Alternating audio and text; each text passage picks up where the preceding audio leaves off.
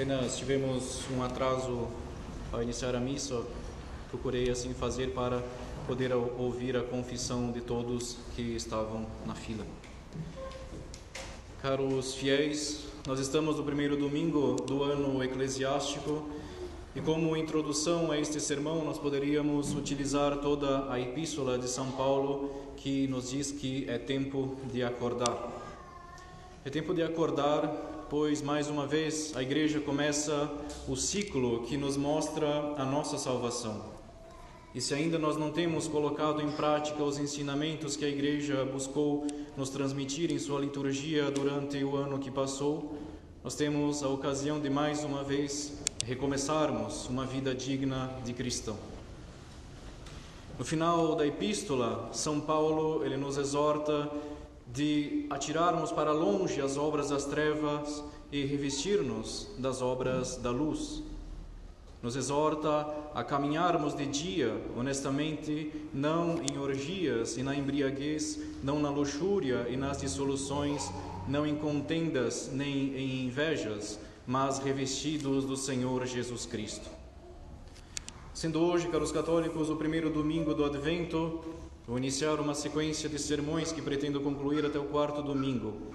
Os sermões intermediários, ou seja, o segundo, do segundo e terceiro domingo, serão disponibilizados por áudio. Nesses sermões, que vão sendo realizados em sequência, eles têm o objetivo de formar aos, aos senhores e todas as pessoas que ouvirem esses sermões. Então, por isso é bom que quando nós não temos o padre aqui, é bom procurar os áudios dos sermões, dos sermões que são disponibilizados na internet.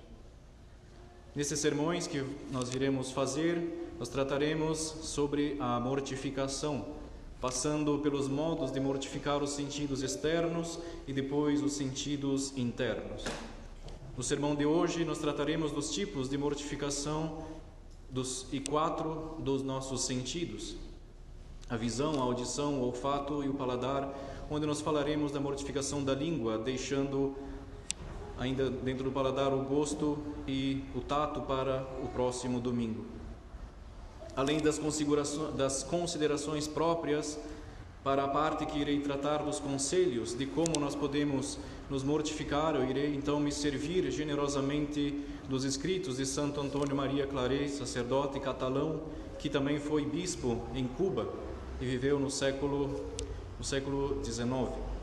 Quando nós nos servimos do que os santos disseram, nós deixamos sempre claro que tudo o que se diz foi então aprovado pela igreja e não é simplesmente uma ideia que o padre está tendo. É muito frequente que muitas almas tenham boas inspirações e queiram buscar corrigir-se de seus vícios. No entanto, muitas vezes também não passa de uma vontade fraca que não põe em prática os meios necessários para vencer os pecados.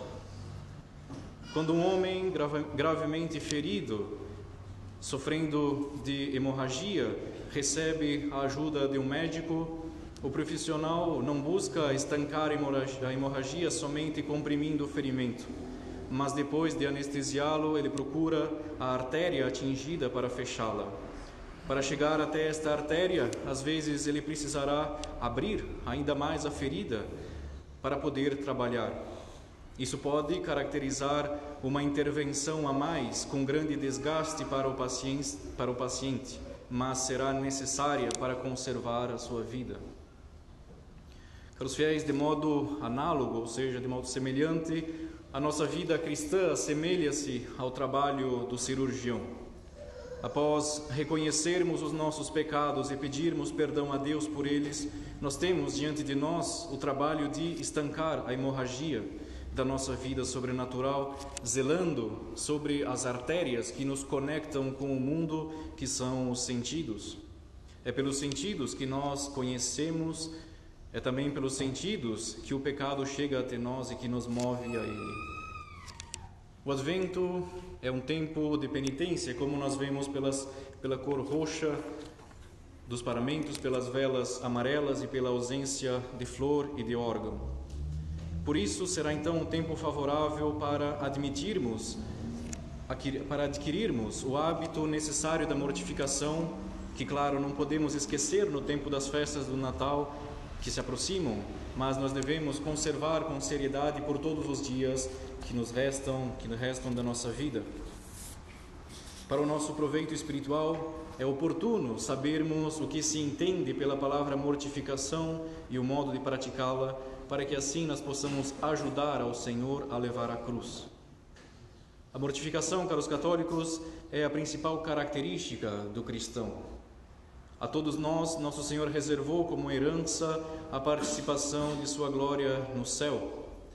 Todavia, para que nós sejamos merecedores de Sua glória, é indispensável que também o sigamos aqui na terra. Sabemos todos que seu caminho em seus dias terrenos culminou na cruz.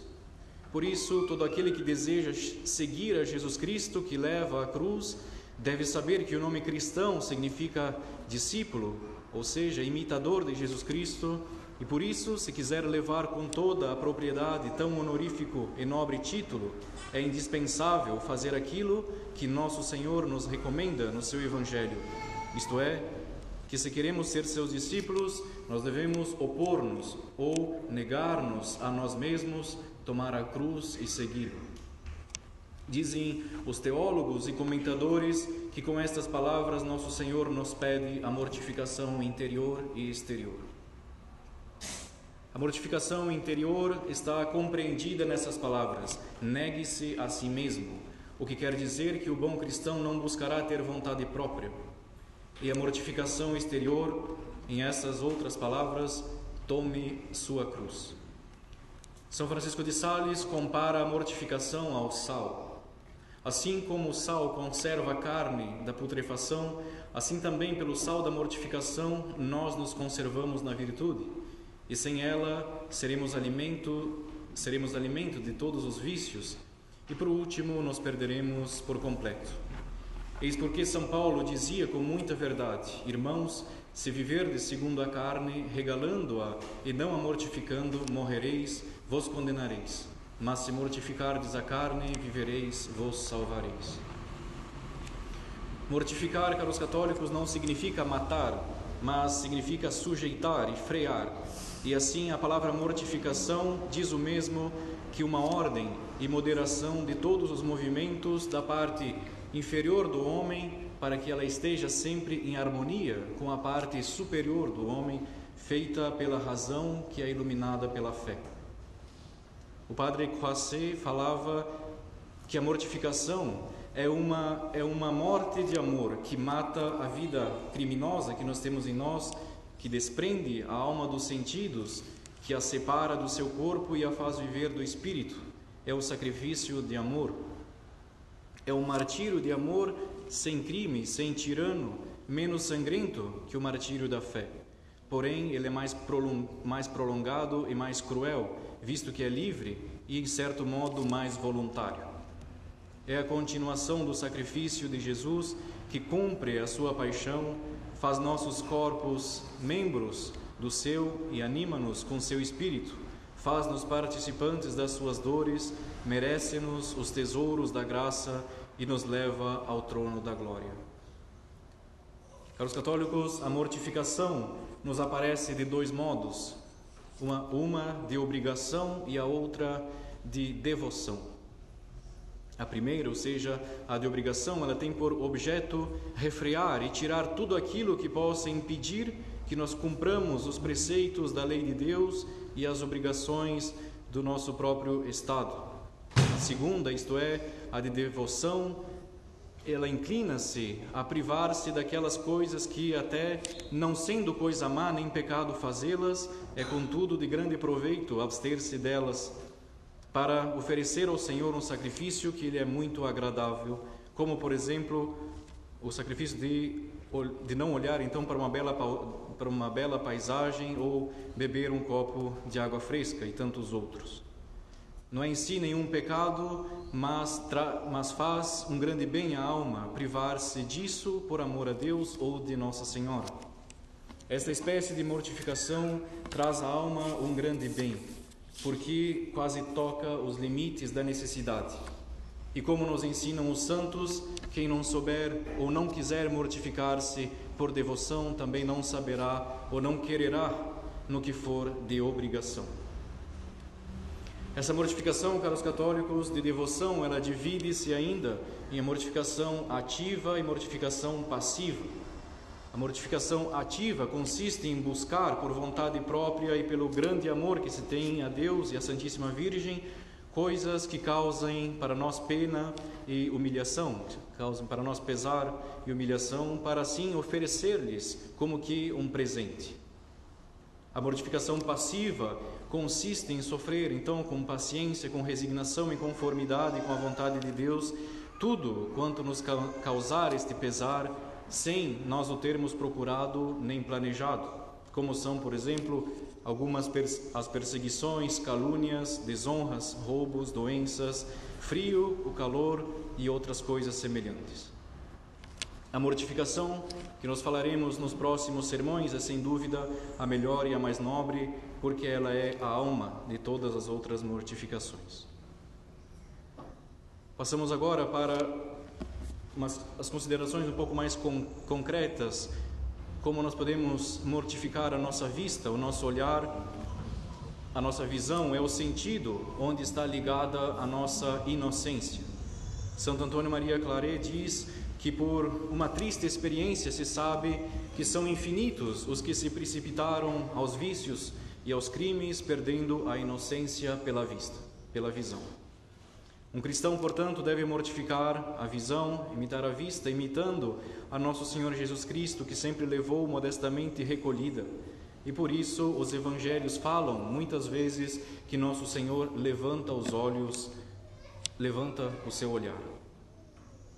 Busquemos, portanto, também nós a mortificar a nossa visão, nos abstendo de olhar para os objetos que poderiam suscitar em nossa alma pensamentos pecaminosos como figuras desonestas, filmes e vídeos pouco decentes, redes sociais onde se postam fotos com vestuário indecente.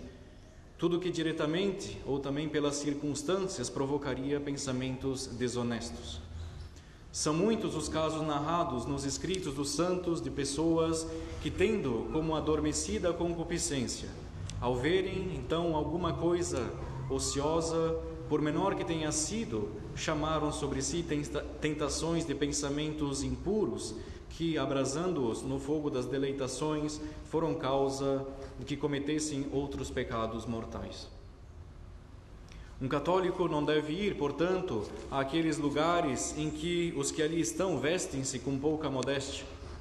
E quando a ocasião for inevitável, no caso de uma reunião talvez entre familiares que não são católicos, nas ruas, hoje em dia, nunca se deve então fixar os olhos nas pessoas de outro sexo ou do mesmo, especialmente se forem vestidas com menos decência. Santo Antônio Claret diz que há certas pessoas de quem o demônio se serve como de bandeiras de alistamento, cujo ofício é recrutar almas para o inferno. São palavras do bispo catalão. Também nós, também nós devemos afastar os nossos olhares das coisas vãs, das coisas curiosas e não necessárias. Saber mortificar-se nestas outras coisas, por inocentes e honestas que sejam em si, é o meio poderosíssimo para nos adiantarmos na perfeição católica.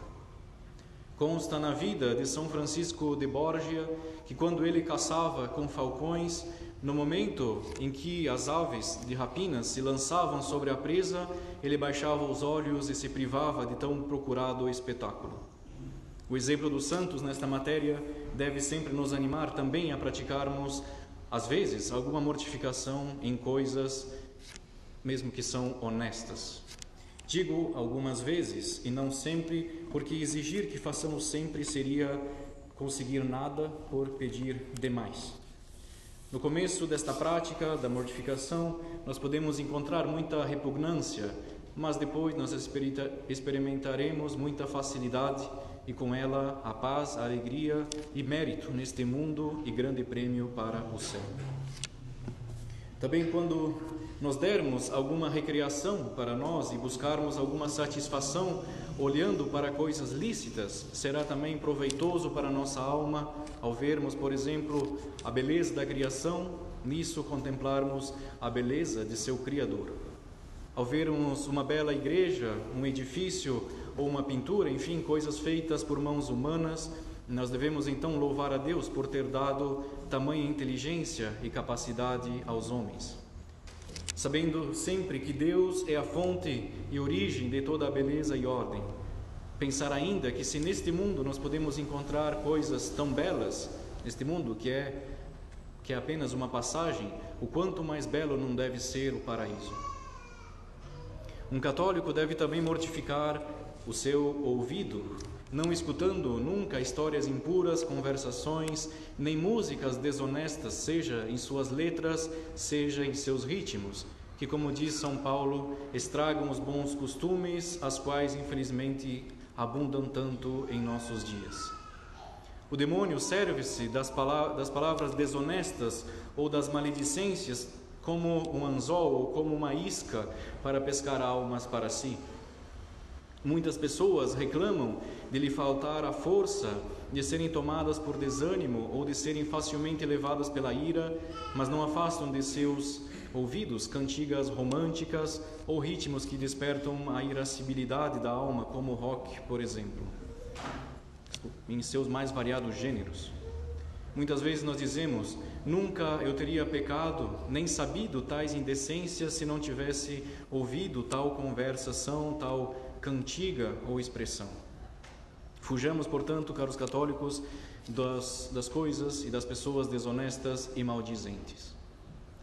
Nós também, nós, nós também devemos nos guardar de escutar murmurações, defeitos de pessoas e de, e de coisas do mundo, as quais, mesmo que não nos causem outro mal, ao menos encher-nos-ão a cabeça de muitas coisas impertinentes que irão aparecer no momento da nossa oração, no momento da missa ou outras atividades, e nos inquietarão e serão para nós uma distração. Quando nos encontrarmos entre pessoas que têm o costume de falar sempre de tais assuntos, busquemos, se for possível, distraí-los, mudando de assunto ou fazendo-lhes uma pergunta útil. E se mesmo assim não tivermos sucesso, podemos advertir que tais conversações não nos agradam. Um católico poderá também mortificar o seu olfato, fugindo de cheiros vãos como perfumes e todas as espécies de exageros nos cuidados que os homens podem criar em nossos dias, por exemplo. Principalmente o mundo masculino, os homens, deverão ter um grande cuidado neste ponto hoje em dia, visto que se prega cada vez mais como normal vaidades que são próprias do mundo feminino. Claro, é questão de modéstia guardar um asseio e estar limpo, mas em todos os lugares se incentiva um cuidado excessivo que passa a ser quase um culto ao próprio corpo. O uso de muitas coisas, de muitos produtos próprias, próprias de efeminados, dá a conhecer que é, pessoa, que é uma pessoa sensual.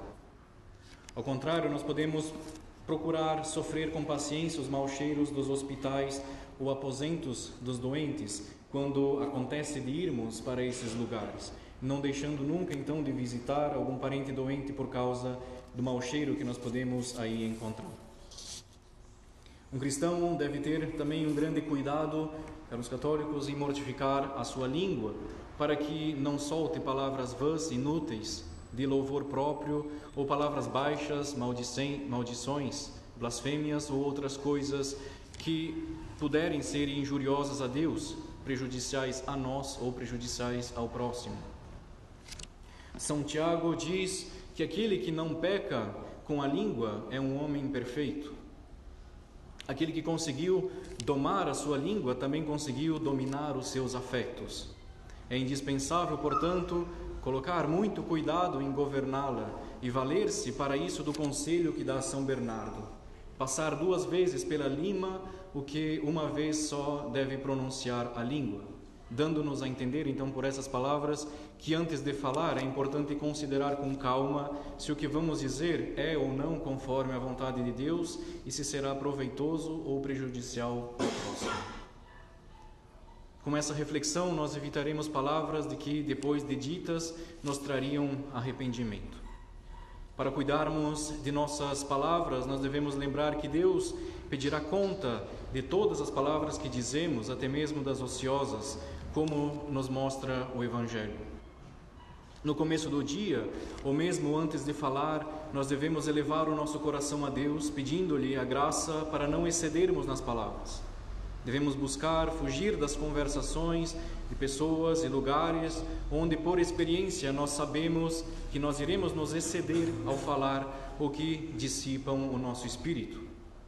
Não brincar nem provocar brincadeiras com palavras de duplo sentido ou que possam magoar o próximo. Devemos buscar falar com simplicidade, clareza e sem fingimento, mas nunca tornar públicas as faltas dos outros. E mesmo que tais faltas já forem públicas, mesmo que defeitos naturais do próximo, sempre será bom tomarmos o melhor partido, que é o do silêncio. Porque ninguém gosta que publiquem os seus defeitos e nem que falem deles. Quando temos que conversar com alguém, manifestar a nossa opinião, nós devemos fazer com modéstia e doçura, com desejo de que triunfe sempre a verdade e nunca para sair vitorioso de uma conversa ou simplesmente pelo prazer de discutir, ou que se cumpram talvez os nossos caprichos. Se a consciência nos permitir, nós podemos então escolher antes seguir o parecer dos outros do que teimar e desafiar. Por isso é de grande proveito espiritual pois é melhor ser modesto do que ser teimoso. Evitaremos muitas desuniões e pecados praticando estes conselhos. Procuremos nunca dizer alguma coisa que redunda também em nosso próprio louvor, nem contemos, nem contemos aos outros o que nós dissemos ou que nós fizemos para que os outros nos tomem por sábios, corajosos ou virtuosos. Um louvor nunca cai bem em boca própria, e nos torna então desprezíveis. Para não cairmos neste ponto, lembremos que Deus nos vê, nos ouve e pedirá conta do que nós falamos. Às vezes, claro, um elogio pode nos ser consolador e nos dar um ânimo, mas não busquemos nós mesmos este elogio, nos louvando, nós deixemos que os outros o façam. Busquemos, pois, caros fiéis, nos servir de tudo o que foi dito para corrigirmos os nossos costumes e vencermos os nossos pecados. Busquemos em Nossa Senhora o exemplo de mortificação, ela que soube sofrer em seu coração as grandes dores que acompanhavam a maternidade de Nosso Senhor. Tomemos este tempo de advento como um tempo de conversão para não deixarmos que a festa do Natal se torne para nós apenas mais um festejo da sociedade. Em nome do Pai, do Filho e do Espírito Santo. Amém.